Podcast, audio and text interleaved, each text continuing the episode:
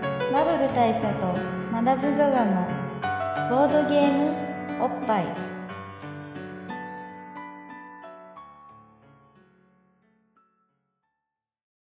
バブル大佐とマダム・ザ・ザのボードゲームおっぱい毎回ドイツ直送のボードゲームカードゲームを一杯やりつつ分野でざっくりご紹介しております MCC のバブル大佐です MC にマダム・ザ・ザですはい今はね今日はちょっと普段と違ってちゃんと違って、うん何が違うかっていうとまずマダムの腰がやばい、うんあーめちゃくちゃ痛いですねまあマダムの腰のややばさっていうのがまあひ一つのイベントだとすると、はいまあ、もう一個サブのイベントがありましてはい今日はゲームマーケット、えー2023秋23秋なんですよ会場に来てるんですよねそうですね、まあ、おまけですけどねイベントとしてはそうそうそうそうついでにねそう俺の腰がパンパンであることに比べたら腰痛のついでに来てるっていう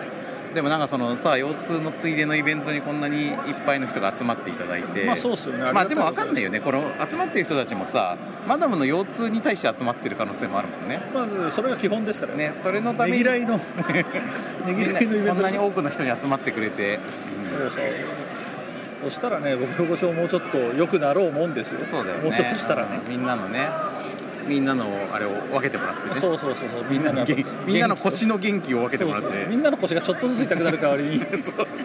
俺のいや腰を展開するど道理でさっきから俺の腰もちょっと痛いんだよねああそれ多分ねちょっと吸ってるかもしれまなあい、売り子をやっていたせいという可能性もあるんですが、まあ俺も売り子をやっていたせいの可能性結構あるんですそうだよね、うん、まあそういう感じで今日はゲームマーケット会をねはいあの毎回欠かさずやっているゲームマーケット欠かさず会やっている通常会はあんまりやらないがゲームマーケット会はほぼ欠かさずやっているやっぱりゲームマーケットぐらいのあのきっかけがあるとね俺たちもやっぱり重い腰を上げるって思うんですそうよですねやっぱちゃんと痛い腰も上げてそう重い腰と痛い腰を上げてちょっと今日はまあ久々にはいあの前回もゲームマー会やったじゃないですかやりましたな久々に そのそのゲームマ会はあの終わった後で戦利品を振り返るっていう形であそうですねやったんですけど、まあ、今回は久々に会場内をねそうなんですリアルタイムにね前回の反省としては臨場感が足んなかったそうだねやっぱ事後だからあれあれいわゆる祭りの後だからさそうそう後の祭りだからさあとはそうねうん後の祭りだからまあやっぱりライブ感を今回は重視していこうかなと思うんですよねそうです、うんなんであの今回はもうまさに今あの会期真っ最中会場の中を歩きな会場がの中をら、ねねそうそうまあとはい練えり歩きながらとはいえちょっと静かなそうあの、うんなんかゲームマ会場ど真ん中にあるなんか広々としたブースでとりあえずはスタートしたわけなんですアークライトブースの前からスタートしたわけなんですよねちょっとアークライトブースの話してなかったからするかそうですねねちょっとその主要なブースっていうか目に入ったものの話をしながら行くというスタイルでそう行ですきたいと思うんですけどであれじゃないですか、まずそもそも、あの一昔前のゲームマーケットしか知らないっていう方もいらっしゃるじゃないですか、あのえっ、と台東区 その時いるそんな人いる今むしろそういう人ちゃんと生き残って る、どうですかね、うんそっちの方が心配だ よどうですかね、まあでもその頃ってあの、結構こじんまりしてたんですけど、うんあの今のゲームマーケットってすごくって、うんうんうんあのなんかなんかめちゃくちゃあのスペースを贅沢に使えるんですよ、うんうんアークライトさんはそうだねそうなんで、なんか本当にあのなんだろうななんか本当ビッグサイトでやってる他のなんか B2B の展示会みたいうな、んノリの贅沢な空間の使い方をそうねアークライトねできるわけですよまあでもこれ一説によるとあのアークライトブースも中で本当は今までやってたじゃないですかはい前は、はいなんだけどあの出店者が増えすぎてはいはい弾き出された形であの中央のアトリウムに来てるという話もありますよ、なるほどねまあ、でもねそれもまあ、うさもありなんていううか、んなんか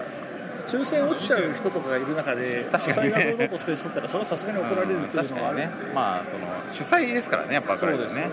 おこれあれじゃないですか、まあ、今まさにアークライトブースの中にあるあのアークライトゲームアシーョクライートゲームショー2023っていう、あのまあ、ゲームマーケットに出てるゲームの中からイケてるゲームを選ぶってういんう、うんうんあのコンペティションの受賞作はいはがい並んでるんですけど、この中にはまさにあれですよあの前回ゲームマ会であうのん大佐が大注目していた、うん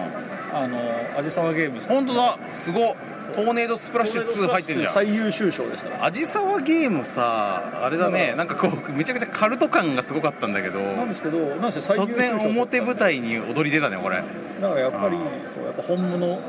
本物を見る目がそうちゃんと本物は拾われるってことなんですそれかもしかすると勃発がきっかけになってしまった可能性なもるほどね、うなるほどなまあやっぱ我々先見の明 がんまあ俺たちどっちかっていうとあのうんこがまうん身が出てるか出てないかのゲームとかの方に注目してたけど、まあでもそうトーネードスめでプたラいですスねまさかの最優秀賞も取りましたしうん、あとまあ沈黙の艦長でしょ環境もありますしやっぱ言い間違い人狼もありますからキャピタルホース、ただいまの決まり手は、漫画すごろくゴッホとテオ、この辺、基本的に我々が注目しているものじゃないですか、そうですねうやっぱりある程度目は間違ってなかったとそうだね、言えるでしょうねうん まあこれ、あれね、多くの人が思い違いしがちですね、あのみんなが支持している時に、俺が目をつけたからだなってそうなそうそうでもやっぱそれがあのとりあえずは自信を持って行ってきたじゃないですかうんうん、そうだね、まあ私が一番最初に目をつけていたんだとメディアとしてだからね。そうこのオカズブランドさんのレールウェイブームももちろん優秀賞取ってますけど、そうだねまあ、当然みんなオカズブランドさんに目はな目なんかつけてないはずなんでそうだね、やっぱり、うん、我々はもう、僕らぐらいにならないもうね、ユードロサスの頃から目をつけてる。おっせえ 最近、最近。 おっそそうだよね。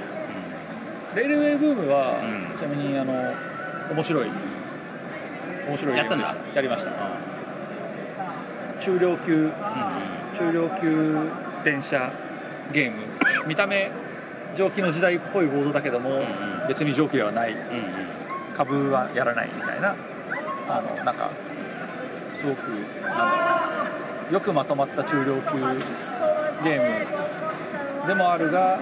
リソースの管理は結構シビアなようなゲームでしたね、うん。しびめのね。もう正当派う超いいゲームでしたん。なんかさ、ちょっとこのすぐ横にさ、はいこの怪獣オンジャースのさ、すごいささやかなボードがささやさ、かなボードありあまるんすですねけど、今回怪獣オンジャースあんまり出すものがなくって、はいはいあのすごいささやかなボードに収まったんですけど。そうですねこれでもさあのささやかはささやかでもさなんかもうちょっとこう目立つところに置いてくれると我々としてもそうなんいいんですけどちょっと暗いんですよそうなんですよねライトの1本ぐらい当てていただいてもよそうそうそうそうかったですねそうなんですよね、まあ、これは多分あれでしょうね隠しあなるほど隠し要素として、でもだって今回、あれじゃないですか、まあ、もちろん第5弾の告知もそうですけど、うんあのやっぱ個人的にというか、勃発的にもうん大注目したいのは、んやっぱりこの漫画家じゃないいですやそうですよね怪獣オンアース・ボルカレスがか、ねポルカルス、まさかの漫画そう家ですよ、漫画連載指導、うかつ、まさかの作画が、あの放課後最高ん、ク僕ラらブものね先生であるという、やっぱポッパイといえばもう中道さん、うん、そうです、準レギュラーである、そうだね、うん、中道さんのなぜ中道さんのの車で送ってもらいながら撮った回もあったけどまだお蔵入りしてるほどのねお蔵入りしてるほどのね プライベートの話しすぎて お蔵入りしてるほどなったこともあるぐらいのの。のレギュラーだからそうねそうそうまだから実際準レギュラーって言ったけ ども話して出る回めっちゃ少ないんだけどそそううそう実は出てない回がちょいちょいああるんですよね、うん、まあでも僕ね初初の漫画原作ですか漫画原作者ですもんねら、うん、やっぱ漫画原作者になりたかったからな正直バクマン以降ワークマン以降 いや漫画道以降漫画道別に漫画道別に漫画原作者出てないけどね確かに両方書いて るどっちも漫画家だからねいやでもまさかねあの漫画をに携わることになるとは思いませんでしたよあれさがあのボードゲーム界の蒲生宏樹あそういうことだよなるねうほ、ん、これからのれがあるだいまああれですよあのこと12月24日から連載開始ですからおおうんもうそこからあとはもう俺は本当に締め切りに追われるほど身となりますんでこの連載っていうのはさ、そこはやっうボルカルスんうんボルカルスがななんだっけあの、発生するじゃないけど、うんうん確認された日とかもその辺じゃなかっそうボルカルスがゲームのね方でと渋谷に到達した日なんですよたはいはいはいそうですであのゲームの方だと11月3日に富士山に出現して、はいで12月24日に東京に到達するんですよなねるほどなのでこの漫画のボルカルスも11月3日に発表して発表して12月23 24日に、えー、と連載開始という、あの原作に準拠した形を取ったんですが、まあそういうことであのこのウェブ連載だからさ、はいサンデーウェブリなんでその連載掲載する曜日ってすごい大事じゃん大事ですうんね、だからそういうので曜日そういうので曜日決めていいのかっていう話はあるんですけどまあそれで自動的にに日曜日連載っていうことになりましたけどなるほどまあでも日曜日って読みやすいからいいんじゃないかなっていう読みやすいよねうん土曜日から日曜日に日が変わった瞬間に多分出る感じになりますね、結構ねウェブ連載は、うんあの僕の場合決まったタイミングで、うんあのそのその週出てる分まとめて読むみたいなことうんうもあんうるんんでまあ、そこまででかいまあそうだよね影響もないという考え方もあります、ね、俺ね一番そういうの読みたくなるの日曜の夜なんですよなんか次の日仕事だけどサザエさん現象でそうそうそうみたいな感じこう自分を慰めるそうそうそうだから結構あの土曜夜に出てで日曜読めるのいいんじゃないかなと思うんですけどあ中国でですね、はいえっと賑やかなところに入ってまいりました、うん、あのアーカイブブースを出まして、でこの今ねは端っこの端っこに来たんでこっから順番に見ていくとふらふら見ながら、もう全ブース見れるかはいらは全ブース全作品の紹介できるからここから行けばい、確かに、これでじゃあ、北越チャンネルを超える作品数が紹介できるか紹介できるはずなんですよ、理論上はらね。理論上はね北越チャンネル今年480作品480作品紹介してて本当に苦行苦行として気が狂っとる やばいあれさギネスとか乗らないの下手すると乗る乗るうんねえだからまあそういう感じを北越越えを狙っていこうと思うんですけどやっぱ北越越えを狙っていこうとりやっぱり子さんとしてねただね、一点問題があって、あの我々これあの収録開始したんですけど、はい実は結構もうすでに、んあの押しに押してまして、うあのじゃあそろそろ収録始めましたっつったら、あの電池が切れてたんですよんねさっきレねコーダーのえ単4のねそうなので、現場会場にいるのにわざわざ電池を買いに走るってうんいう、一幕があったわけでもうすでに押してる中で、ん果たして480作品超えられるかどうかってそうちょっだとあるね、これはまあちょっと計算すれば今今さまあ終わりの方じゃん4時じゃんもう4時ですだからラスト1時間ぐらいじゃんラスト1時間ででラスト1時間で480作品っていうことは60分だから60分で480作品でしょ、1分8作品、 1分8作品ってことは10秒に1個では間に合わないです まあこれはね理論的に理論値としてはそうだけど理論値としてはうんだからそう7.5秒ぐらいに1個やっていかないそとうだね間に合わだなかいらそれができるかどうかはちょっと皆さんにもあのハラハラしていてハラハラしながら見てるしな聞いてるただ今回あのゲームマンのさ会場内で収録ってあんましてなかったじゃん久々っす最近あんましてなかったじゃんこれしてなかった理由ありまして、はい何回か撮ってたんだけどうまくいかなかったんだよねそうなんですよなんでかっていうと我々もちょっとその子さんアピがちょっとひどくなっちゃってすいませんねあのー歩いてると知り合いにすげえ話しかけられるようになってしそまうっなんでてすやっぱり、んそう特にやっぱ大佐はプロクタゴレでセルアウトしてるのもあって、そうだね交互に顔が売れすぎていうて、んそうそう顔バレしてるからそういろんな人に声かけられるからそうでどうもどうもみたいにやってるとそうで下手するとそこで10分とかなっちそうゃなうんんですだよ、うんで結構シリアスな話始まったりとかさあの件なんですけどみたいになるともうほんと止まっちゃうからそれを回避するのがこの魔法のアイテムです今回魔法のアイテムあるんですよね、このこの僕がねえーとですね、んおかげさまでタクシー生誕100周年コンドルタクシーグループの,、んあのうちわがうんありまして、ねこのいい感じのイラストがねそうそう、んカッパッパの人のイラストがついてるこのうちわ、うんこの年季の入ったうちわに、あのメモ用紙を貼り付けてですが、そこに「収録中ですごめんね」ってデカデカと書いてうんる、これを掲げて歩いていればうんそう話しかけられないだろうとあ収録中なんだと、いうことで止まってくれるんじゃないちょっかとあどうもどうもって来た時にこれをこうピラつかせるとパッてやるとそうそうそそうそううそうごめんねって書いてあるからそうんだから大丈夫なんじゃないかそうそうそたうだという感じであのそうちょっと危惧してるのは、あのこれ幸いと向かってくるやつがいるんじゃない確かにねこれこれ幸いと向かってくる心得物に関してはもうこれを縦にしてこそうこうれをもうカーンってやるしカかーないンってやるしかないね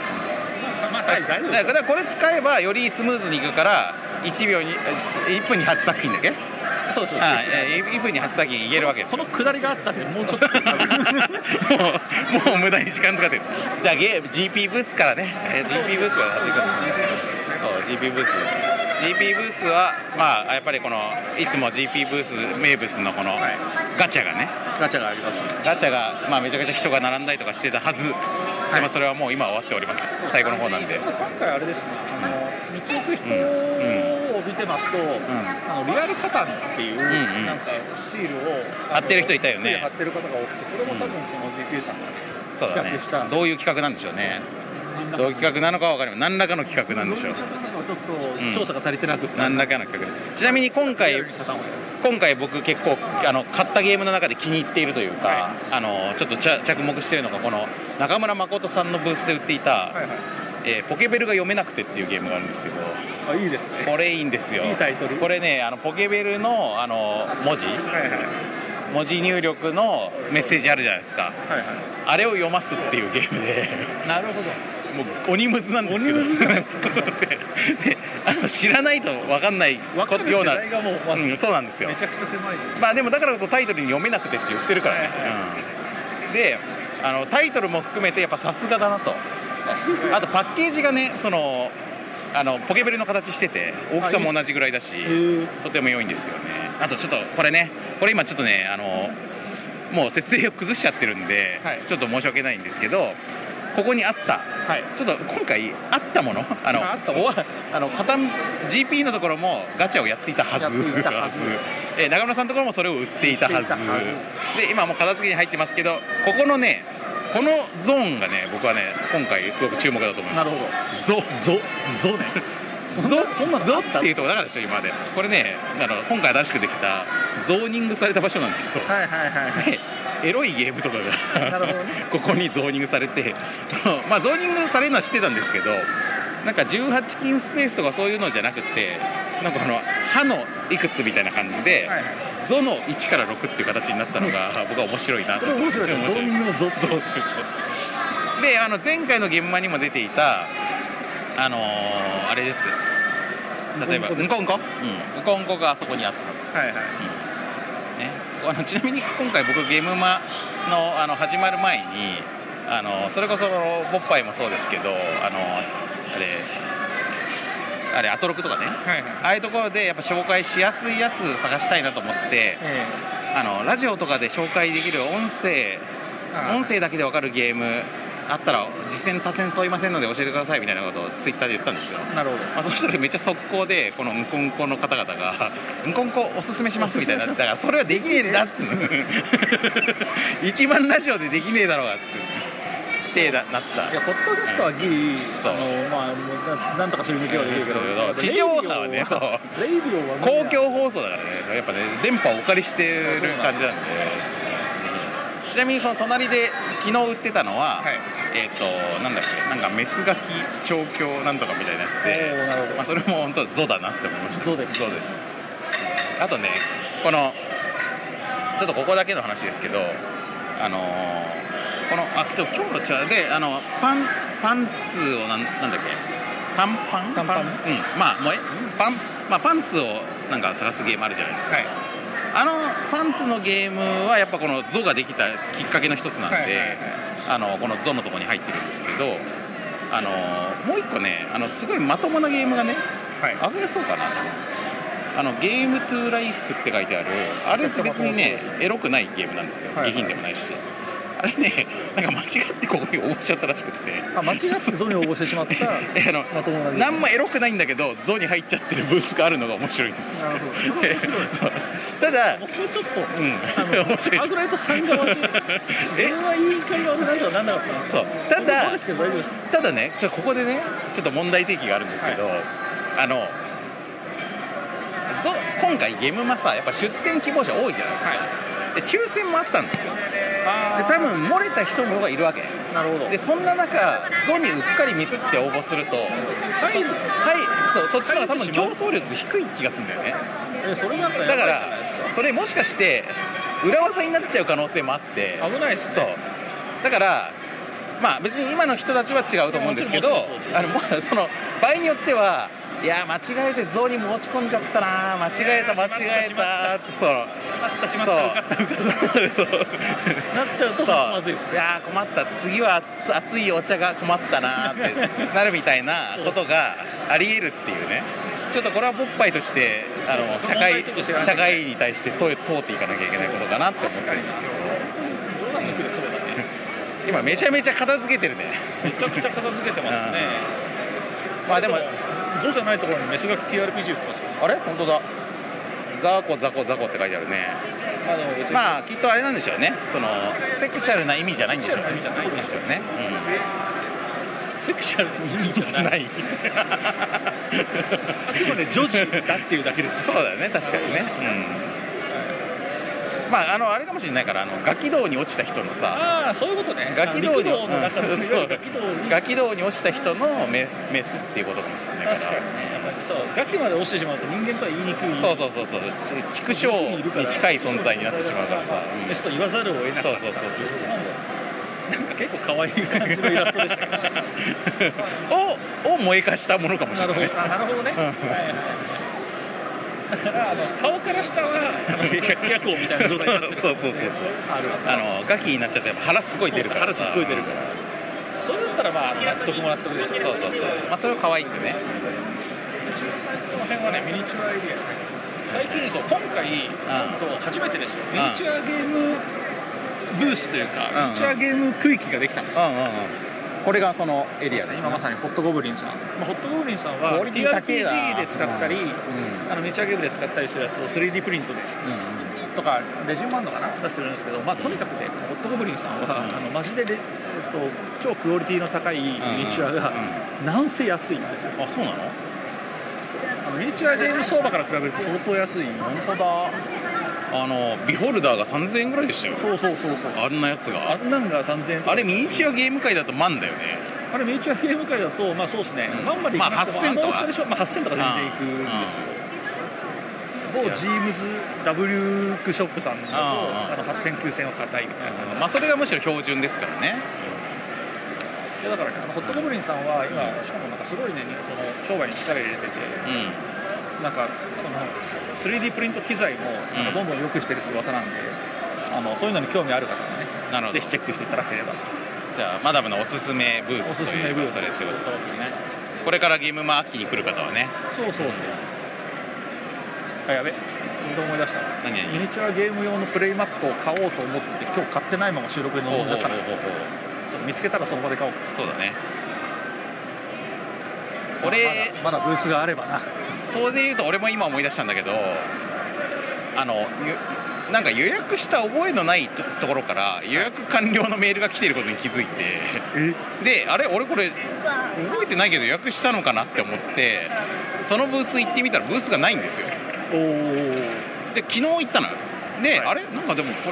れないってことはなんか日曜日なのかなと思ってはいで今日行ってみたらやっぱないのねなんすかねそれそれまだ謎解けてないです怖いですそねうちょっと怖いあの何らかの俺の探し間違いである可能性もあるからちょっとこの後本当に終了してしまう前に一回探す必要がある、探した方がいいうかん、もし俺れがない、予約したのにすっぽかしてるとしたら非常に申し訳ないからまあもう予約開放されてるかもね、そうしたらねまあそうかもな確かにねもうこの段になるとねこれがマダミスですかねゾーンですねそして鳥手あのさ鳥手は本当にあの市民権を得ましたねそうですね、だからそう取り手市民権得たことはすごい嬉しくて俺取り手好きなんで、うなんですけど、んうんうんあのこんなに取り手が市民権を得ていく中、あの僕のなんだ生息コミュニティとしては、取り手好きが全然増えないうもんのまあそうだよねだから取り取り手だと出しづらいみたいなそう取り手出しづらいがうん未だに続いてて、全然ねこんなに取り手が好きなのに流行に乗れないんですようんトリックテイキングゲームマーケットやってもそこそこの数集まりそうな感じだなこれまあ実際取り手のなんかイベントとかあったりしますかうんこのさチャック横丁知ってるなんすかこれこれは今回のゲームマー特有のあのパッケージに箱を使っちゃいけないというねあチャック袋に入れて売ることということで出店料も安くなっていてあの手軽に作って出せあるとなるいうほど俺ら好みブースなのんですけどあれじゃないですかいやそうなんですよでねこここれねぞ現場っていうここ本当にこれぞゲームマ感なんだけど見てめっちゃ昨日驚いたんですけど、はいあの俺らの思っているチャック袋とだいぶ違ってはあはあはあのさチャック袋のゲームってさ500円ぐらいでさ500円とか800円とかであさそうですねであのでコこピのー用紙そうそうそうそうで手でちょきちょきしたやつとかが入っててみたいなイメージだったでしょあの昨日見たら結構8000円とか6000円とか全然ザラにあるんですよなるほどでむしろあのちょっとこれもう箱つけるとマジでマンゴえするんであなんでギリギリ箱は回避しそてう回避してレベルっていうやつとかあと結構ビビったのが、まあ、僕その友人と一緒に見て歩いてたんですけどその友人はねあのゲームまで結構マニアックなゲームもちゃんと買ってるタイプの人なんですよ、で見てたらジャック袋のやつ見たらさあれこれ前普通に箱ついてるので売ってませんでしたみたいななんか買った覚えあるんですけどみたいななってあそうなんですよっつってで箱なしにして今回だからそのなんだろうジャック袋でさあのプロトタイプみたいの作って売ってそれが好評だったら今度ちゃんとしたコンポーネントにしようかなっていう感じの流れを我々も多分アークライトさんもそれを想定してると思うんですけどそのその人に聞いたらいや前のやつと違って今回箱が2班でね箱をなくしてチャック袋にしたんであのその分中身のコンポーネントがでかくなったりとか良くなったりしてます っていうそそっちみたいなすごい考え方だなで4000円みたいなさいやなるほどね そうなんかこれなんかちょっと発掘してる感じあそるうなんですよ思ったのと違う感じになってるとこも多くて面白かった、まあでもあの俺らが持ってる100袋もあるんですよあのはい500円ね、うんとかねああいうのもあるからなんか多様性マジで、いや多様性うんダイバーシティですねそうマジでねチャック袋横丁はダイバーシティでしすたごいなただただいかんせん勝負数しか作ってないもんでなんか結構売り切れちゃって今もうこのあのなくなっているとこが多いんですけどなかなか面白いですこのそう判断なるほどなやっぱあれだなボドゲモノはルールルールを捉える視野が広いなやっぱそうだよねうんそうだねいろんな生かし方をしてますからねあでもこれ今見たらチャック袋ョン昨日と全然違うなメンツがあなるほどあ後でして考そうか1日単位なのかあれ結構ちょっと今日のチャック袋我々見てないけどちょっとチャック袋見ませえんちょっと見ますかなんか全体をさちゃんと薄く見るよりはさ確かにこういうね、見ていった方が、渋いところ見てうもん、そうコースのないレースゲーム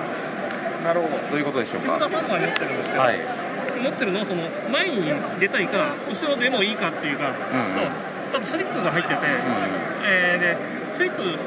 溜まっていくと事故しちゃうんですようんうんで、えーそもそも20周するんですけど、ん山札20ないからどっかでピットインしてシャンフルしないといけないんですよなるほどはいではまいだピットインの時にタイヤの種類変えられるんで、うえっと速くて事故りやすいタイヤから真ん中からその遅遅いけど事故りにくいタイヤから選んで変えることができるんうんはいはいで20周する中でいいタイミングでいい位置に点数が取れるのでなるほどそれ合計高い人が勝利へえでこれ全部晴れで出してますけど洗濯ルールで雨も入れてるんうんで、うんそうすると晴れの時に雨タイヤでやってるとスピードを出し出しにくいと思なるほどタイヤの選択もあるとうでそのタイヤはピットインの時に変更できますなるほどなるほどわかりま面白い、これはいくらなんですか1000円です買ったありがとうございますお願いしますなるほどいぶはい袋持っていいですねこれはかなりあれでしたねあの正統派のチャック横丁とタイヤのい位う置以外にその特典のカウンターだけ用意していただけあありがとうございまメモでございますあカウンターは自分で用意するはいありがとうございますすはいありがとうございあまりすがとうございまビッすトストップというゲームですねビットストップでしはたはいありがとうございましいたじゃあこれちょっとジャック袋を順番に見ていきますは二乗の塔いこれどういうゲームですか簡単に言うとそうですね、あの10分ぐらいで終わるはいすごろくのゲームで、はいまず手番プレイヤーは1から10で数字を宣言します、でダイスを振ってネタ目が、えーそうですね宣言以上だったら宣言した数字の2乗を進め二乗進めるんだはいだからでかい数宣言するとめっちゃ進むってことですねあそうですでこのマス目が超あるからそうありますうんでもこれが二乗だから超進めるってことですねそういうことですなるほどなるほど、はいでダイスだからダイスゲームそうですねライスゲームですね二乗の塔っていうのはだからあれですねこのこれ何と何かとかかってるかかってはないいですねなるほどこのかかってそうだけどかかってないタイタイトルがすごいですね、うんなるほどじゃあちょっとこれいただいていいですかありがとうございますだからでかい数言いたくなっちゃうけどっていうことですよね言っちゃうと、はいんそれまあ例えば10宣言しちゃうと10でしか進めないからはい。いやこれ面白い白いんじゃないかなありがとうございますありがとうございはますいこれははかどるねそうですねはかどるねこれはどんなゲームですかねはいえーな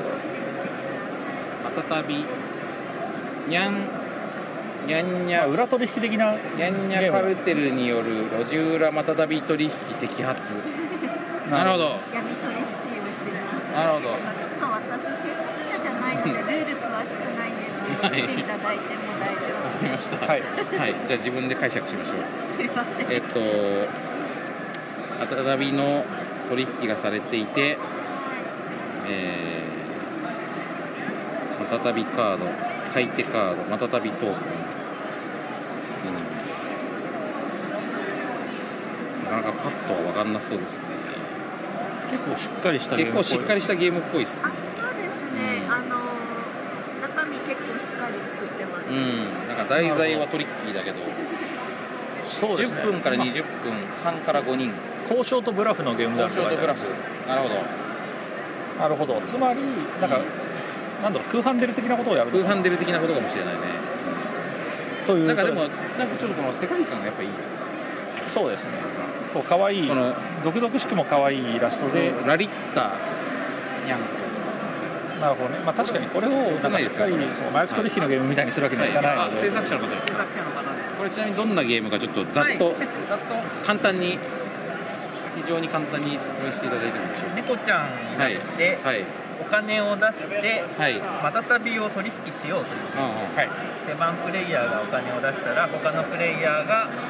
えーその価値に見合うだけのまたたびを提出して、うんはいはで、えー手番プレイヤーは誰と取引すい、るか選んでなって選んでこれする成立した人が得点獲得うんうんなるほどになりますこの人は取引できなかったから手札に戻すか1点のトークンと交換うんうんなるほなるたほどだこれは見えないんですよはいはい実は騙されて価値ゼロのやつを捕まされてるかもしれないなるほどどそうえいう勝ち通りのものと勝ち通りじゃないものがあって、うんそれをどのタイミングで取引するかっていうそうですねグラフ要素があるわけですそうそのねです予想はどうやってするんですか予想はですね予想はどうだろうなまあそのこの人が、この人がというかまああのですね取引を成立した後うんに、トークンを支払うことで確認ができるんですね、ああ見てもいいよそうそうでこれで詐欺が成立しちゃ詐欺されちゃってたって時に、あの判明したら、うんその規則分の価値を支払わないといけないっていなるうほどルールがあるんですけれども、作業を仕掛けた人がペナルティーをあごめんなさいねっていうで払えなかったら脱落になるので、あのこの人はたくさんトークン持ってくる持ってるから、もう詐欺仕掛けてもまあどうとでもなるから怪しいなとか、逆に何も持ってないやつがゲーム脱落しちゃうやつはまあ大丈夫だろうとか、はいはいそういったさまざまな要因から取引先を判断してであえてそこを裏変えて勝負かけてるかもしれないしそうそうそうというという心理戦と、えーまあ、駆け引き、交渉のはいゲームなるほど感じです。ありがとうございわまかすりましたありがとうございます。ありがとうございましたこちらはどういうゲームなんでしょうこかれははい記憶と文とはい心理戦が楽しめる。はいなはるほいど僕の靴下どこどこ行行っったたはい靴下を探すんですね靴は下を探すゲームです。い靴下のペアの靴下をたくさん集めた人が勝ちなんですけど、はい簡単に言うと神経衰弱とんババ抜き要素がうんうん入ったゲームになります、うえっと神経衰弱って基本カードを裏返したらんはい覚えはいて戻すと思うんですけど、はいこのゲームはカードをひっくり返したらうん手札にすることができうんまうんす、でそれが3枚までうできますで3枚以上持てないんでオープンしたカードをそのままステイもできます、うんはいで他の人がステイしたやつを取んるうんこともできますでそうすると手手札が3枚ずつとか溜まってくるんですよそしたら相手から引くことができますなるほ相手がこれ取ってたなって思ったら相手のを取る、どなるほじゃあバフダの内容を覚えるだけじゃなくってみんなの引いた札を覚えててでなんかあいつ赤の靴下持ってたなと思って引くこともできるけどでもそんな子はランダムだからあそうですどれ取るかは分かんないとなるほどで2人が同じカードを狙ってる場合、うんトレードされちゃって、んあれなるどほどこのカ変なとこ行ったかもしれないそうそうどこに行ったんだろうっていうのもありつつなるほど最後捨てるっていうのがあって、うカード3枚以上持てないんで、いらないのを捨てることができるし、うん自分のストック場所としんうてんなるほど覚えておきながら覚えておきながら捨てるとこれ裏向きにしてるけどその場所は自由にしてていいそうかでらっすてことです自分ねの任意の場所に捨てることがはでいきる、はい自分だけが持ってる情報としてそうしてることができるまさにあわかりましたありがとうございますありがとうございます、ありがとうございますなるほどね納得感が高い、納得感あるゲームでしたねえーこちらはどんなゲームでしょうかこれはお金がかかる11ドル25セントがは1000い、円で買えるゲームですまず11ドル25セントっていうのがタイトルなんですねタイトルであーなるほどすね価格が1000円が1000円で買える、はいえ今のこの為替のあれで言うと100%得だとめちゃくちゃ得ですよね、はいはいで、まあ、3枚引きます。で、合計金額を言って渡します。うんうんだから17ドル。で、受け取った人は次好きな枚数交換してまうんうんた、で、次また渡すんですけど、その時に前の人よりも高い金額を出します。で、いつか値段がつき上がってくるんですよ。売ってるカードよりも高い金額を言わなきゃいけないんで、嘘をつかなきゃいけなくなりなます。るほどで嘘だと思ったらダウトっていう嘘を見破ることができる、嘘を見破られると自分のこの持ってるのが借金になっていて、その借金が50ドル貯まると負けっていうゲームうーんなんか結構渋めのゲームですねそうですねはいなんかえこれはなんか題材的にはこのキャラたちはなな誰なんであの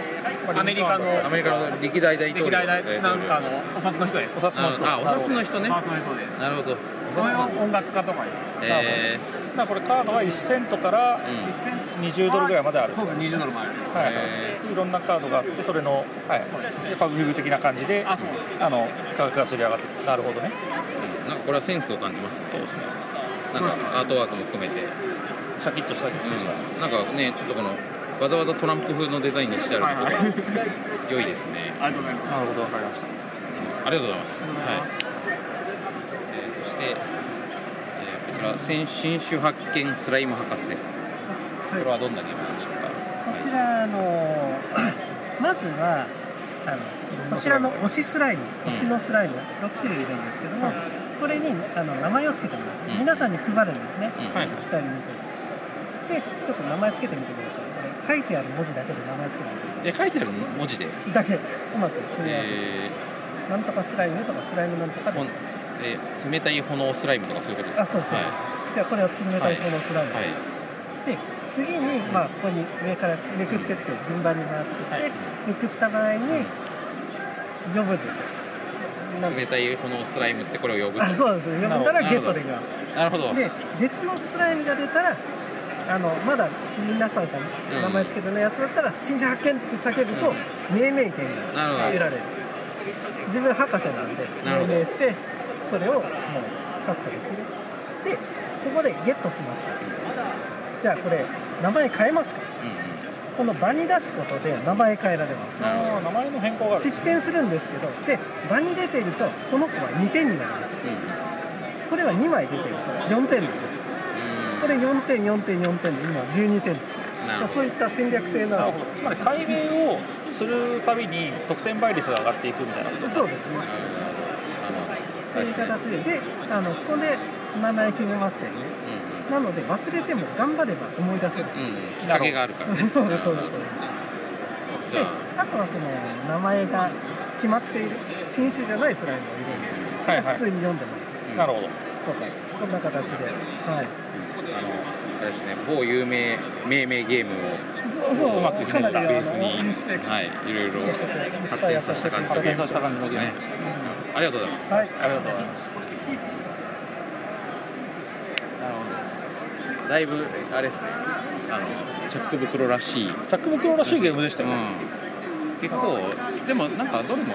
ちゃんとしてんだよね。なんかちゃんとしてますよ、あのああ成立してるねっていう感じですよねこれ面白そうです。お寿司屋パーティー寿司ゲー屋パーティーゲーム。なんか寿司がさあのテクスチャーだけで表現されてるのなムかそうなですねかあ。れなかなかあのセンスをちょっ感とじセるンスを感じるね。ビジュアルセンスを感じますね僕だってお寿司屋さん。気になる。これ気になりますね気になりますが、ちょっと他にお客さんがいるので邪魔するわけにはいかないから。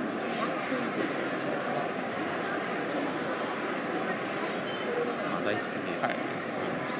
なみに残り30分なんですけど何ゲームぐらい紹介しましたかうん、今はあれじゃない、まあ、ゲームは全体の、半分まあ、半分したからやっぱ30分っていうことだとね、まあ、理論的には半分ぐグらラいしてンド上半分いったはず行ってるはずはずなんですよね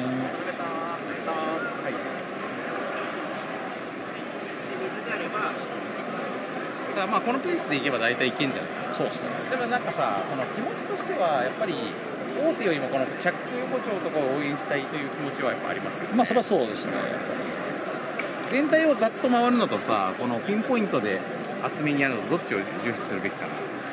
まあやっぱある程度ピンポイント集めの方がそうだよねいいんじゃ、うんまああのそやっうぱ全全体はいろんなメディアでさそうそうそう語られると中あと全体のゲームの紹介でいうとやっぱ480作品紹介してる実例があるからあるよねで我々やっぱ着用補助に今残されたあと8作品ぐらいをさおうしかも撤収してるところも多い中ちそうですねょっとやっぱ残されているところはぐらいは紹介したいただここ全部やると多分これで終わりますよまあそう今のペースでやるうと、んうんまあそれもありかもないまあそれもありかあもりしかれなもいね着用誇張に全振りします、そうそうそう俺たちの俺たちの義務はここにあるっていうことでさなるほどじゃあ見ていきますこれまだこれどんなゲームですかはいこれって例えば、はいなんて呼ぶか知ってますなんだっけあのあれですよねパンの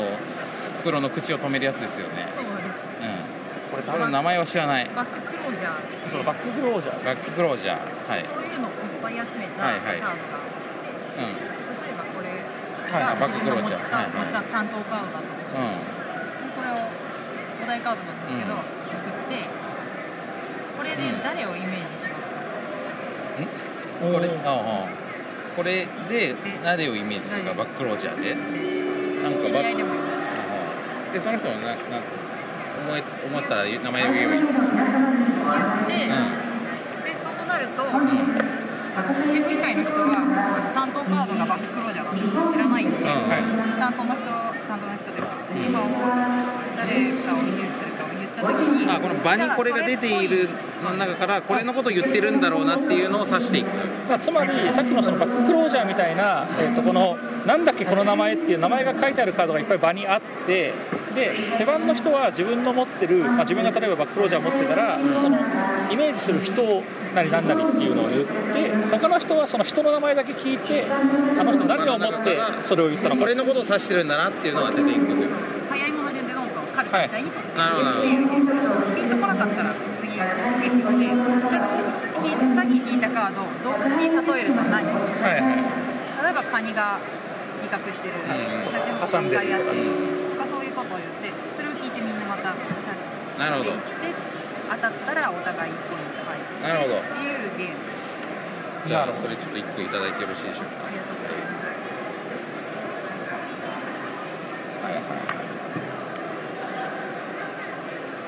あはいありがとうございますありがとうございますはいなるこほれどはなかなか好みですねあありがとうございましたいろんないろんな何だったっけっていう名前のものがいっぱい入ってるところが好みですねでも実はゲームの内容的にはそこの何だったっけというアイテム自体は実はそんなに重要じゃなくてそうそれをさらに、んあの例えば人で例えたり動物で例えたりしたワードを言って子はそのワードをもとにその何だったっけアイテムの山からそれを探し当てるとそういでうすねカルタだったまあ、あわけのですねシステムはヒットマンガそうですねヒットマンガ的型ななんですけどあの、まあ、なんかそのよくわかんない謎の単語とかでやることもできるがやっぱりこういうちょっと豆知識的なところが入っている方が面白いっていうのははいお互いにやったよこの空想お絵描きゲーム夢食いとかはどうなんでしょうねそういうゲーム夢食いちょっと気にはなります気にはがなりますちょっとさっきの寿司のところが空いたからまず寿司のところ寿司のところちょっちょっとマジで俺たちにとってのゲームマーケットこのこのさ このとこの着用この狭い全てがかかってるそれもな正直ね着用包丁ちゃんとなんかあれなんです色とりどりの提灯がかかっていや横丁っぽくなってるお祭り感ちょっと出してるんですあとさ昨日とまるまる違うからねそうですねいらっしゃいませこんにちは僕だってお寿司屋さんはどんなゲームなんでしょうかえっとですね、はいカードが4種類ございまして、お皿、シャリ、んネタ、薬味、うんこの4種類なんです、なるほで最初、これをぐちゃぐちゃにしていただいて、うみんなで「用意スタート」って言ってから、こうおさえー寿司をどんどん作っていくっていうゲームです、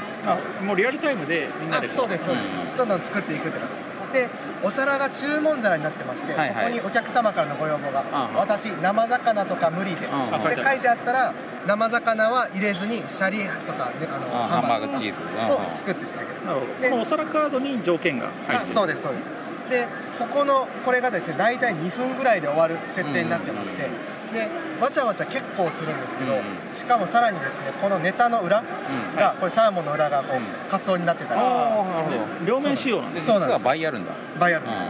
でタイの裏が海苔になってたりとかなんで本当にマグロが欲しいってなっても、あれマグロどこだっけって言ってわちゃわちゃするじゃあこれをあれですかスピードでやるってことですかあそうです、本当にもう早物ですね早物ですねバンバンあそうですねでこの皿も3種類ありまして、一番難易度が低いのが星1個、はい2個波3上特上とか個そうですね、でこれが2枚必要なやつ、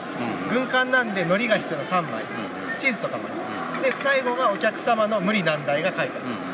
でこう集計した時に最後ちゃんと正しくそれができたらその星の数もらえて、星が一番多い人が1人前大賞っていうことこの評価の難しいやつはどうやって判定するんですかはみんなで結果発表するので、うその時に例えばみんながみんなが納得するかどうかってことあそうですおめでたい日なんですで、もし自分がカツオを入れてたとして、カツオが周りのみんながいやおめでたくないよとか言われたらこれはもうなるほどダメおーなるほどっていう形ですねで、はい全員一致で OK だったら OK あそうですでなおかつですねこれ裏がシャリになってるので、シャリとして使ってしまったらもうこれは皿は使えないっていうゲーム性があるなるほどちょっでとあともう一つだけ、はいはいあとあのわちゃわちゃするんでシャリと縁側とイカこれが結構あ白い白い確かに混乱するやつねしちゃうんですよなんで後で見返してみたらシャリの代わりに縁側置いちゃってて縁側とマグロなるほどここすごいセンスを感じます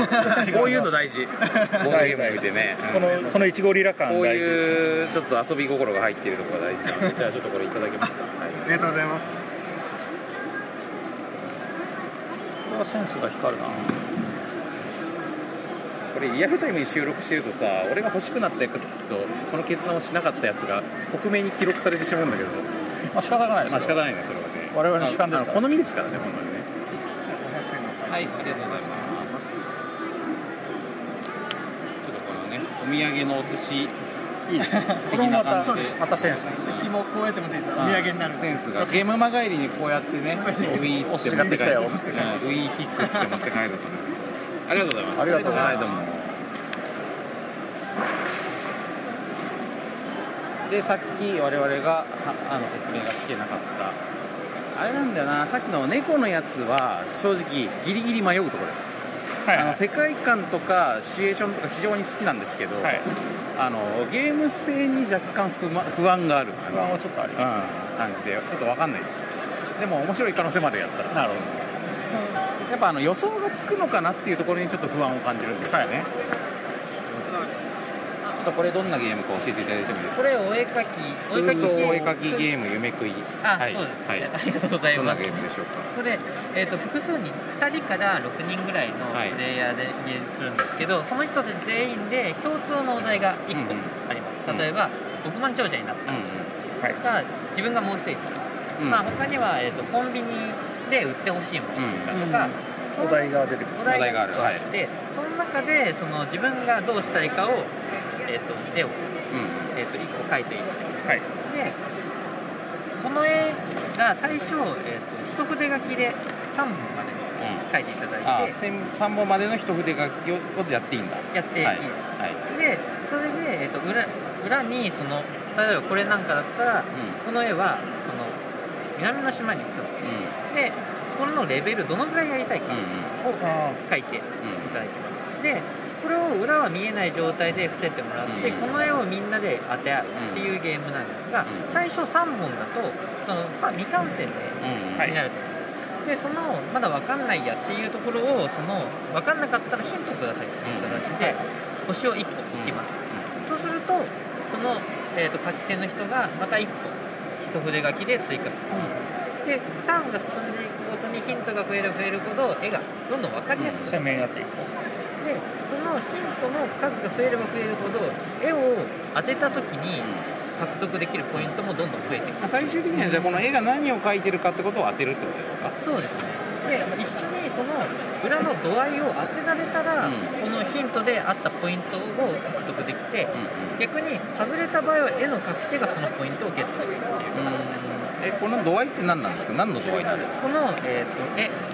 描いた絵をどのぐらいやりたいかその人があーその人がですだからこれに関してはその人の願望の人強さとなりを予想するあそうですなるほどで最終的にこの星を使い切った時に、えー、とこのお題は終わりなんですけどその時に絵が自分の絵が最後まで残っちゃってたら、それがマイナスのポイントになるこれちなみにいくらなのこれ1個2000円になります、えーなんかねこの着横丁のゲーム横丁の中ではねラグジュアリーすごいすごいなんか可愛いです よねこれもねこれとかめっちゃちゃんとしてるしそうですねねアクリルねアクリルで作ってるあなるほどこれはだからえー、と絵を描く面は無地で、そのその裏側にはタイトルとそのちょっとそこそこかなりの度3レベルのどれかをつけられるようになって答えになってそうですねはいなるほどなるほどありがとうございますありがとうございますおーやっぱおいあれラグですジねュアリータイプですそうですね着用包丁も多様性ありますねこうやって見るともうほとんどいなくなっちゃった我々こうして話してる間に今撤収が進んでいくといういやそうなんですよ、もうだってあと15分ぐらいしかないあしょうがないなちょっとじゃあ約チャチャック横丁はここまでで撤収しよう我々もジャック横丁ねあれね昨日あったゲームがね本当にここの端っこで売っていたゲームがめちゃめちゃボッパイ紹介したいゲームだったんですがそれは買ったんで、ちょっと今度ボッパイの通通常会とかで紹介できたらとてもいいと思いますねなんかねあの今ってゲームマねみんなどういうふうに捉えてるかわかんないんですけど、例えばこうカジュアル化がある程度進んだなとかさその女性の参加者増えたなとかいろいろ思ってる人いると思うんですけど、まあ、僕らやっぱ一個思ってることとしては今ねうんこのゲームやっぱ多いんですよやっぱこれは数回前から言えることですそうですうん、あのうんこ戦国時代に完全に突入しててでそのうんこのゲームの中ででもうんこのゲーム僕そんなにね毎回別にそんなうんこだからって得点甘くするつもりはないんですよはいはいなんかうん厳しくいきたいこを生かしてないなって思うことやっぱ多いんですよねなるほどねでもそのうんこ戦国時代の中であこれはちょっと他と違うねってなったのがあったんで、それ着横丁ならではあ何しろうんこ系ゲームなのに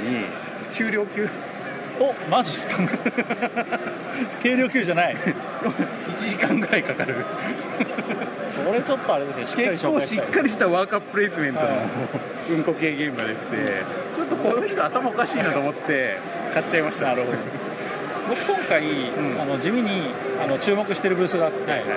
それここなんです けどあこれはいはいえーここねまずブース名が僕にはわからないんですけどやばくないですかここあのなんかいろんな、そのゲームイベントの紹介とかがあるんですよ、まあ、エッセンのシュピールだったりエッセンシュピールダイスコンガバーとかあるんですけど、ここにですねあの、まあ、中国のメーカーのゲームがいくつか売ってるんですよ、でそこのゲームがあのどれもあのなかなかのなんか個性があるゲームがあってこれここで買えるの買えます買えます、結構買ったんですけど、あのまず一つは、えっ、とね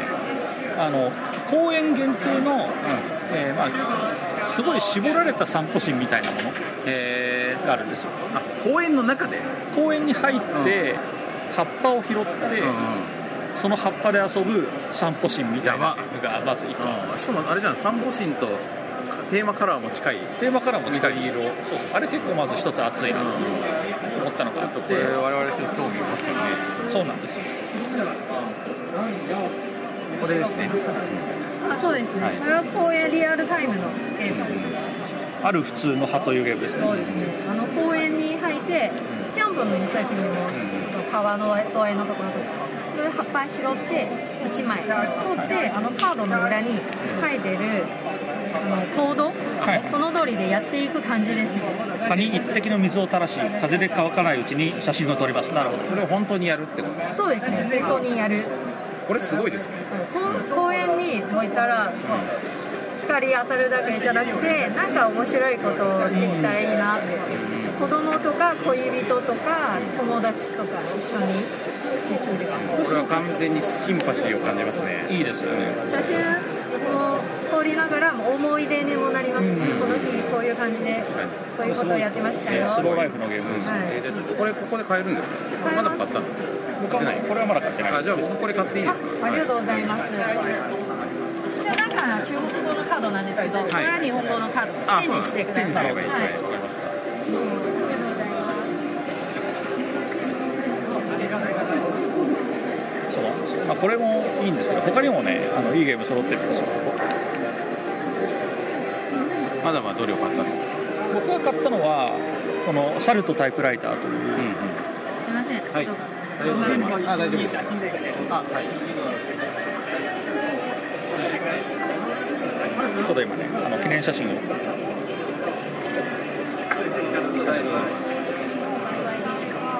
まあ、今大佐がこのある普通の葉を購入したわけなんですけど僕が購入したこの「サルトタイプライター」というゲームはあれなんですよ、まああのまあ、よくあるワードパーティーゲームなんですけど、こうなんか、まあ、おそらく、まあ、我々はみんなサルトなんですけど、こうなんか空からタイプライターが降ってきて、そのタイプライターを使ってなんか少しずつ頭が良くなってるみたいなことなんだと思うんです、なんかいろんななんか謎の記号のついたタイルがあるんですけど、この一個一個にあのそれぞれ意味を自分で設定します例えばこのなんかあのドイツ語のドイツアルファベットの S みたいなやつはなんか例えばこれはソファーという意味にしましょうみたいなのでそれぞれこう意味をつけてでその後こうエピソードトークをしていく中でこの辺のさっきあの意味をつけたワードが出てきたらそれをあの取るみたいなみたいな記憶のゲーム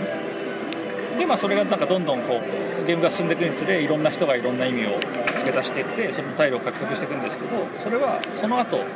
あのエピソードの中でもうすでに出て誰かが取ったタイルのワードが出たらそれを強奪することもできる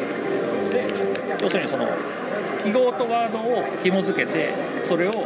メモリしながら取り合っていくすごい、ね、トークをしながら取り合っていくみたいなのがそんなこと可能なんだろうかっていうのをまあ試しに買ってみた、でもう一つ僕があの気になっていてまだ買ってないんだけどこれから買おうかなと思ってるのが、この、えー、とこれはね中国語なんでちょっとわからないですけど新列選手杯というのかな違う列選手列選手杯というらしいんですけど、これあれなんですよガムトークなんですよ、なんですけど、あのこれもテーマ限定型ガムトークで、あの酒盛りなんですよ、カードを1枚引くと確かに全部の絵に酒がそうあの必ず要するに飲む指令があるわけです、で例えば、えーとペットを飼ってる人は1杯飲んでくださいみたいなのがあって、まあ、これであ君ペット飼ってんだみたいなとこからまず人盛り上がりするなるほどね、で盛り上がり終わったから1枚めくりますかっつったら、えー今月公園やキャンプに行った人は1杯だとあキャンプ行ったのみたいなでとりあえず酒を飲むことになるんだが酒を飲みながらガムトークがでいきるやでもなんかちょっとこのねあのいいですねちょっと中華圏のこの宴会文化的なものそうを宴感会じる文化的なものだしこれカード1枚1枚あこれねポッドキャストで伝わらないんですけど、めっちゃおしゃれなんですよいやめっちゃおしゃれであの必ずそのお酒が好きな有名人とかと紐づいていて、まあ、例えば今めくったやつはジャクソン・ポロックがテーマになっててジャクソン・ポロックのあのなんですかエピソードがついでに書いてあるわけです、いやこれめちゃくちゃいいじゃないですかみたいな、そうとにかくおしゃれだし、でもやることはあのお酒ガムトーク、持ってたくなるねそうだからこれをねハ買ラってスみメようンかトギリギリのそうそうそうあれですけどでもなんか皆さんが多分そのこのゲーム性を聞いて想像しているものより数段おしゃれです数段おしゃれなんですよ、見た目はとにかくおしゃれで内容はマジでこういうゲームなんでだからドンキとかにさ売ってるみたいな感じのあれだけどそのやらせることはねなんで、まあ、僕はこれを買ってみようかな、いやこれ最高ですねじゃあちょっとすいませんはい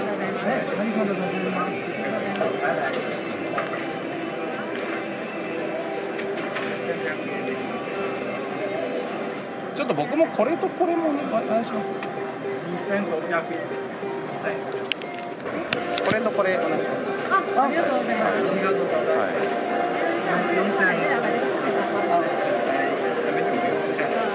このあ日本語の日本語の部分はい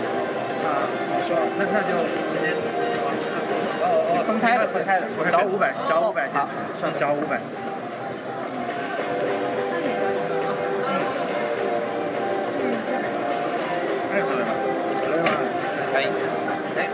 要了个啥来着？还要了一个猴子是吗？对，这个是他他他来用的。哦，这是猴子是吧？然后再给我一个。二千です。はい。二千で三三三三三。でもこれこれもこれも。哦哦，还有这个。哦，すみません。呃，那也是在找五百。好。日本語のルールはいありがとうございます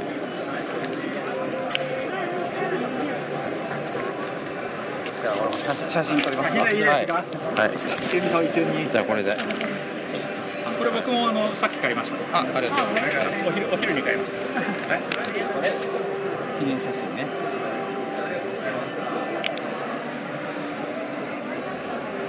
ありがとうございます、いやこれこれいいね。本当最高だわ。はい。というわけでですね多分このダイスコンという、まあ、あの台湾でしたっけそうだねなんかそのアジアでやってるイベントに出展していたゲームの一部が今日ここで買えますよみたいなことだったと思うんですけどで多分さきっとそのダイスコンの中でこれぞという個性的なゲームを持ってきてるでしょそう多分そうそうそうだからだから明らかにねあのなんかカッティングエッジなんですよそうだよね、それにすごいびっくりしたすごいしかも完成度が高いよねなんかグラフィそッうクそとかうそうも含めてさやったら思ったらおしゃれで、これはちょっとあのノーマークでした完全にもう今回のあの僕の掘り出しブースでございますあと何分ありますあと10分ぐらい10分ぐらいいやいいんじゃないですかこういうさやっぱさ全てのこの大きいイベントの全てを薄く広くレポートするとか、全ゲーム紹介するぞとかよりやっぱり僕らはこここぞというところに着目するそうですねなんか盛り上がってる盛り上がってるブースありますよあドラゴンブースめちゃくちゃ良さそうじゃないですこのブース盛り上がってますねこれなんていうゲームなんですか新作はこれなぜか盛り上がる MC ライブハウスイエイエなぜか盛り上がる MC ライブハウスイエイエイこれどんなゲームなんでしょうわかりますこれ、まあ、これ実はわかるんですけどこれどういうゲームかっていうとあのライブハウスとかで、あのバンドの人が曲と曲の合間に MC するじゃないですかよ、で MC でなんかなんか適当になんか僕この間こんなことありましてとかあるじゃないですかでなんかこのなんか変ななんか妙なライブハウスで、なんかようわかんないところで客がすごい盛り上がるんですよでなんでこんな盛り上がるんだろうっていうのが謎なんですけど実はなんかこのライブハウスは客に盛り上がる法則があるんです、なんか例えば、えー、と今回のライブの MC でいうと、なんか MC の中に「魔行」「マミウメモ」のどれかを含む単語が出たら、うん客はなぜか盛り上がるし盛り上がるあの海の生き物の名前を言ったら、なぜか盛り上がるみたいなのがあるわけですよだからなんかあのこの間なんか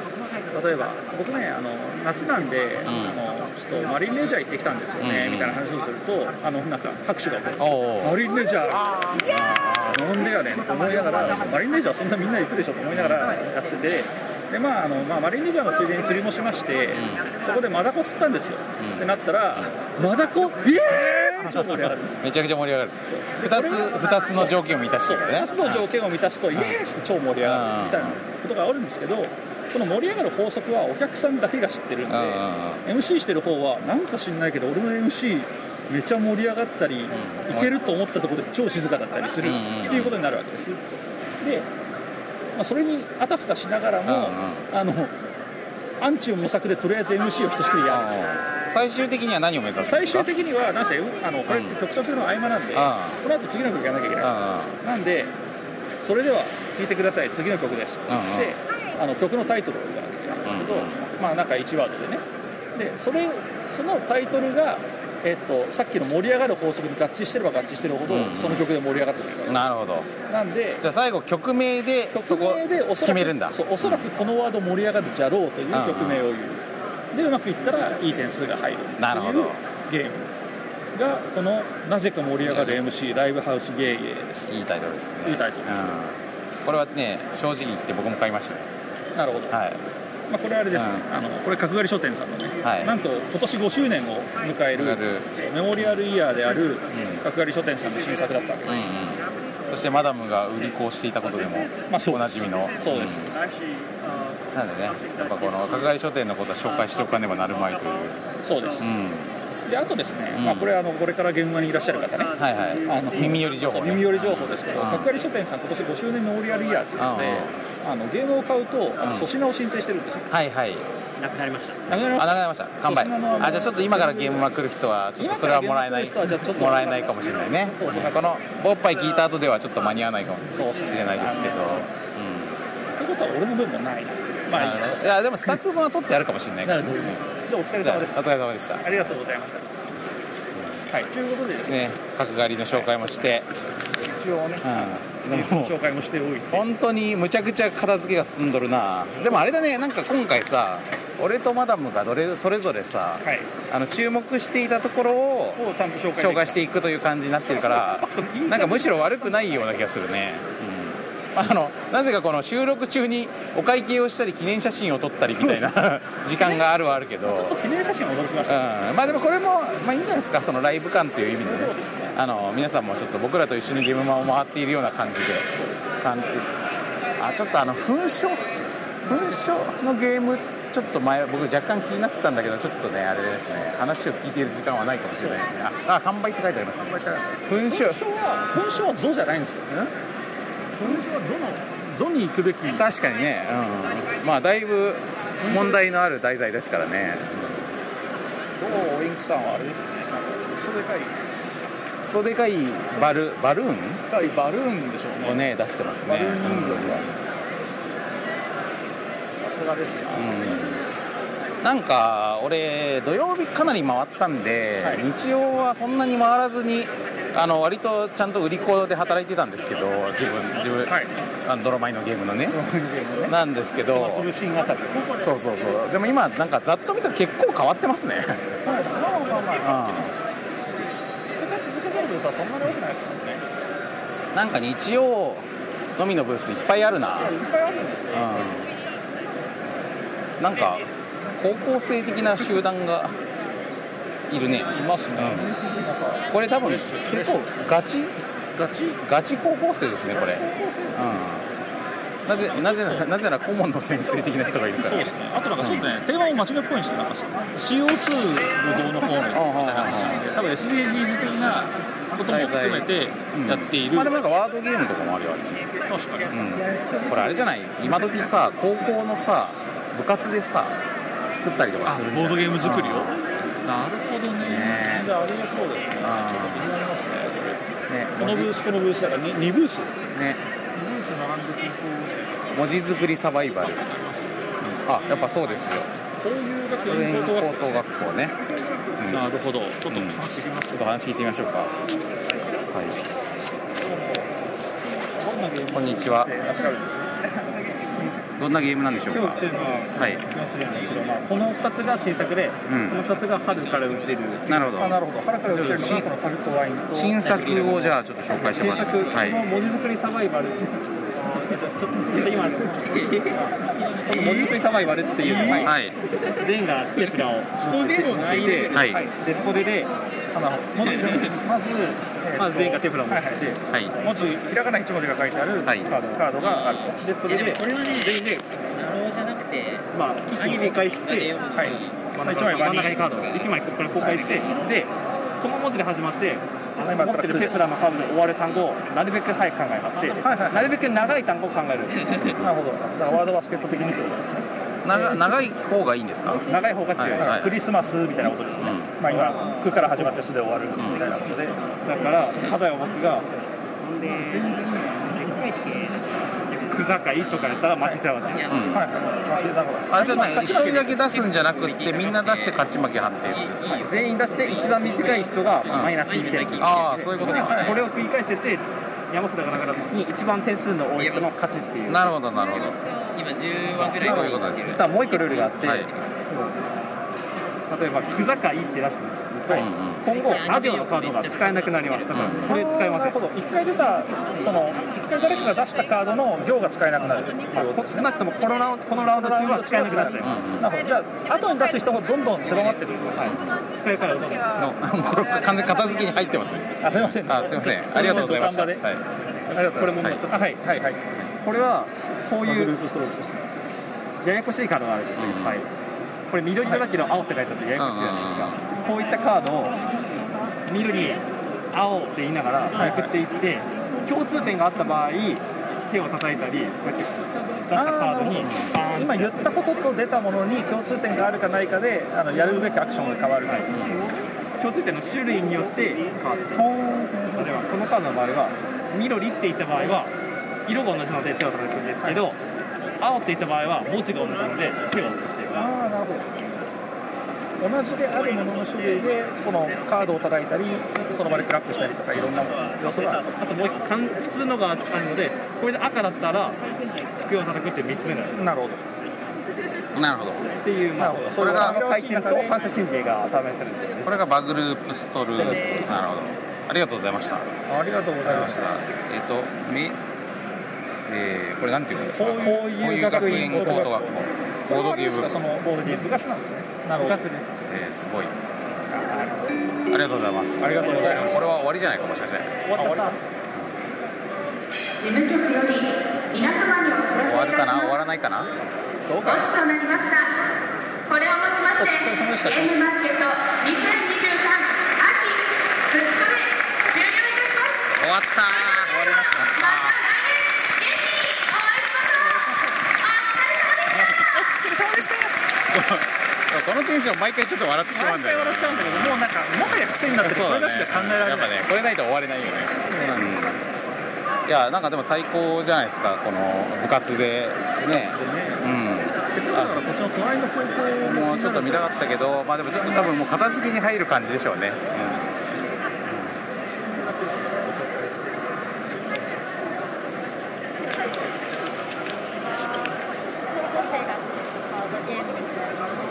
うんちょっとどんなゲームかだけ聞いてもいいですかマイトレはいードについて学べるカードゲームから、はい CO2 削減の取り組みについて話します真面目、なるほど本当にゲームは小学生でも遊べるようになってて、全てひらがなで書かれていたり、あとルールもババ抜きと、どうなって感なるほどバグ抜きっぽい感じのルールで、あのいろんなことを学んでいけるそうなんです。えーはい、ある程度ひねりもあるということですねこれとこれは2つのゲームこっちがフェアトレードのあこっちがフェアトレード攻撃をやっていく感じで、4人でやってるゲーム。あこれはだから、えっと、いわゆるこうカードの交換とかをしてこう、はいあの原材料を買ったりしてポイントがあるんですけど、それで原材料を買ったりして、あのうまくポイントを30ポイントを出す。はいはい全員ができたら、あの30ポイント超えてしまうとダメなんですけれども、あなるほどマックス29ポイントまで貯められるだ。からバーストしないオそうですそうですーバーしないようにうまくあの素材原料なりなんなり加工品なりを集めていってあのコレクションして得点を稼ごうこちらだとフェアトレードのゲームなるほど学校の部活かなんかで作ってるんですか学校の部活でやってらっしゃるあ、違います。講座で。講座あの講座アクティブラーニングの一環として。えー、なるほどじゃあ皆さんはなんかその同じ講座を受けている人 たちあ、そうでそすうな。んだ代表班。なるほどなるほあじゃあ本当はもっといっぱい人がいるそうです。80人ぐらいです。あそんないんのはい。なるほどえこれはだからそれぞれ別の学校の方が作ってらっしゃるはい、私たちの学校はこちらの CO2 そういうことかで今日来れていない星野高校さんがこちらのフェアトレードあー星野高校さんがこのフェアトレードの方に堺東高校の方が CO2 のえー、なるほどすごい時代っすよねうんありがとうございますありがとうございますすごいですねあちょっと写真撮ってもいいですか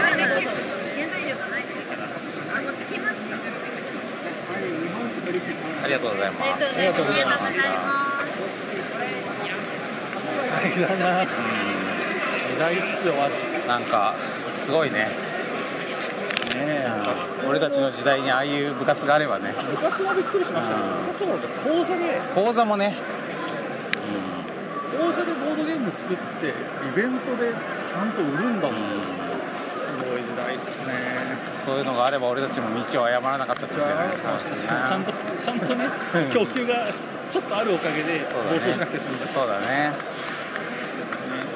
それがそれがあったら俺もきっと高校中学の頃からボードゲームを作るようになってボードゲームを作る道に同じ同じ結局同じところにまああるいはねそこで満足してっていうまあパそタうそーンもあうるかもしれないけど、いやーもう閉まってますねどこもねうん完全に完全に撤収モードに入ってますスクエアエニエニックスもねそうですねスクエアエニックスはねスクエアエニックス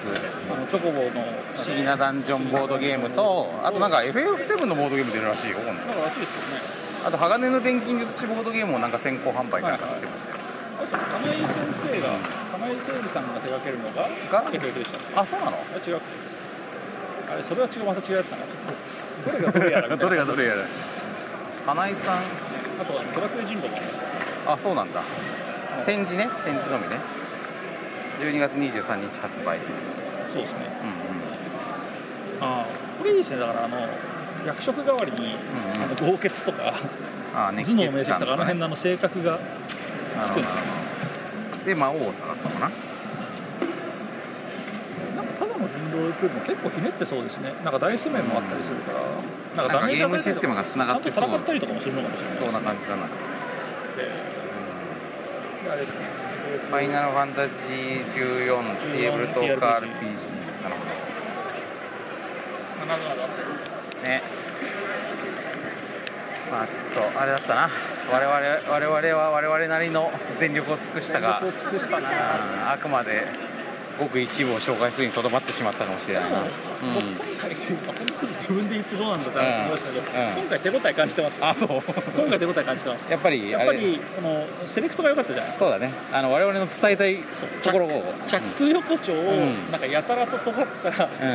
中国メーカー、そうそして高校ですよ、うんうんうんこれいいいいセいいセレクトですよやっぱりそういう我々はゲームマーケットの中でもねあのそういう新しい流れにねそうですよ、うん、民新風ですよ新風にをやっぱ応援していきたいって気持ちが昔からあるからそうですよ、